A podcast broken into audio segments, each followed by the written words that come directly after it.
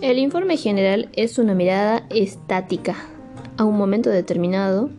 respecto de la situación del deudor y que comprende activo, pasivo, responsabilidades, fecha de, de inicio del estado de estación de pagos,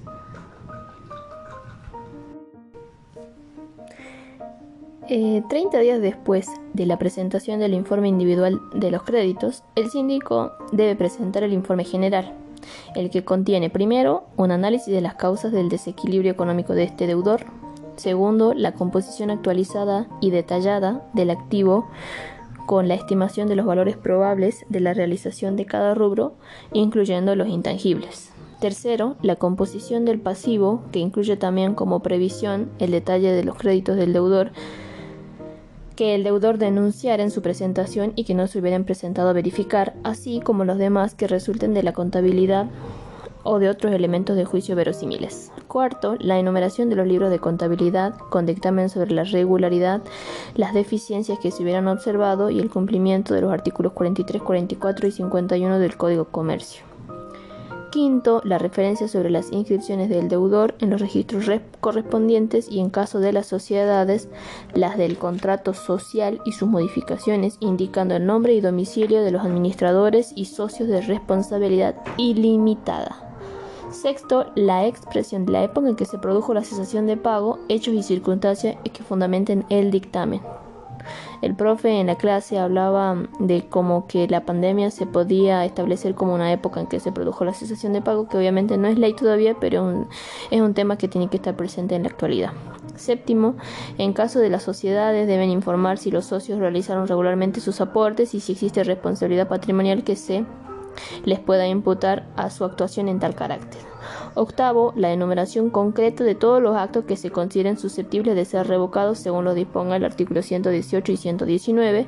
Noveno, una opinión fundada respecto del agrupamiento y clasificación que el deudor hubiera efectuado respecto de los acreedores. Y décimo, deberá informar si el deudor resulta pasible del trámite legal prevenido en el capítulo 3 de la ley 25.156 de encontrarse comprendido en el artículo 8 de dicha norma, eso también especifica el, el, informe general. El informe general para algunos equivale a un auténtico informe de auditoría. Es particularmente relevante porque constituye una guía para los acreedores respecto de la conducta del concursado, tanto presente como pasada Vamos a ver las vicisitudes económicas y financieras de su negocio y las posibilidades de cumplimiento que tendrá la propuesta de acuerdo que deban votar. Además, porque tiene influencia sobre la decisión futura que tomará el magistrado al tener que resolver la homologación o rechazo del acuerdo. Apretadamente puede retenerse que la ley exige que del informe una decena de extremos donde la sindicatura debe analizar las causas de desequilibrio económico del deudor, como habías dicho anteriormente,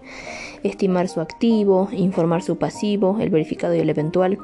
enumerar sus libros de contabilidad y dictaminar, referir sus inscripciones, expresar la época en que ocurrió la cesación de pagos, informar sobre sus aportes societarios, enumerar los actos susceptibles de ser revocados y opinar sobre el agrupamiento por el propuesto,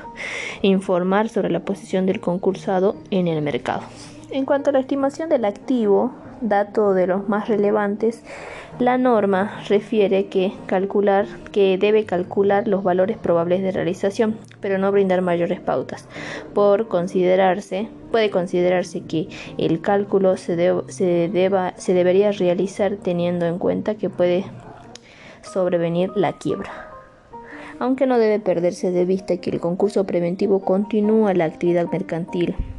la consecuente generación de mejores valuaciones de los activos que integren el patrimonio del concursado.